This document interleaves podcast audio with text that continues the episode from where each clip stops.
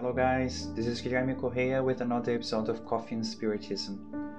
As we have previously mentioned, today William Jacob starts a series of episodes about teachings and facts that happened to Geronimo Mendonça. And today's reflection is in the book written by Nicola Frattari entitled Geronimo Mendonça's New Stories, chapter 19, named Spirit's Identity. The author wrote That afternoon's conversation was about mediumship. Geronimo had clarified people's doubts, leaving many teachings when he mentioned something that had happened to himself. Once we were in another city. An incautious medium channeled a spirit during a final prayer. The spirit pretended to belong to a high class and started giving us an endless series of compliments, but we didn't say a word of what was being said. In the end, the spirit mentioned that his name was Euripides Barsanulfo, and at home, the friend who accompanied myself came to ask me why I had been so quiet, since I should be very happy with it, what Euripides Barsanulfo said about me. Therefore, I told him, My friend, a spirit of Euripides Barsanulfo's category would never give such a communication, praising me for almost half an hour. He knows our evolutionary stage and therefore our immense weaknesses. See the difference. I have already received a small note from Bezerra de Menezes through Chico Xavier, saying that I should be patient, that everything would work out. Something very simple and comforting. That's it. And Geronimo continued. The superior spirits do not waste time on false praises.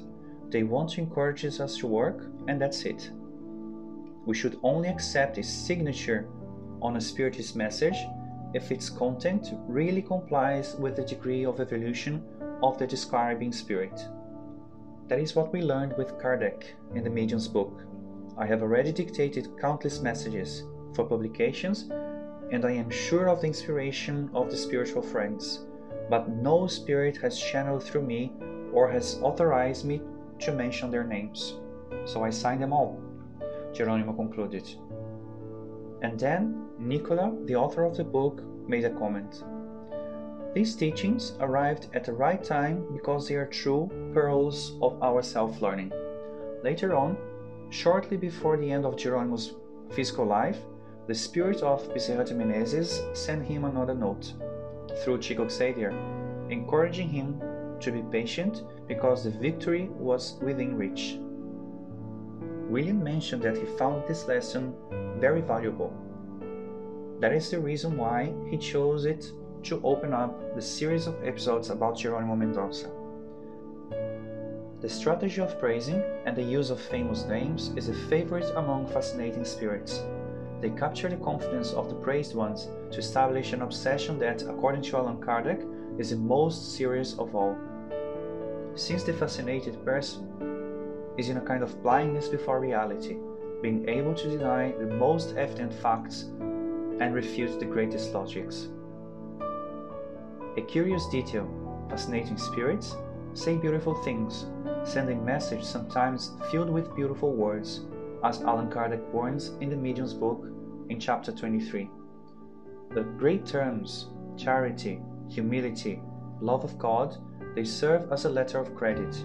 However, through all these, they let in signs of inferiority, which only the fascinated one are unable to perceive.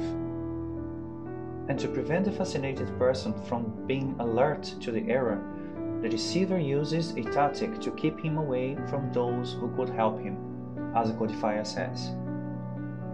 A spirit of this class, therefore, dreads the presence of clear sighted judges, who would see through his deceptions and direct his efforts especially to inspiring the victim with a determination to avoid everyone who could undeceive him. By doing so, he avoids contradictions and is always able to prove himself, in the eyes of the unfortunate medium, to be in the right. Kardec's warnings goes for all of us, whether we are ostentatious mediums or not. Therefore, it is extremely important to watch and pray as Jesus warned us. Dear friends, In the chapter number 50, William will return with new stories and reflections on Geronimo Mendonça's life.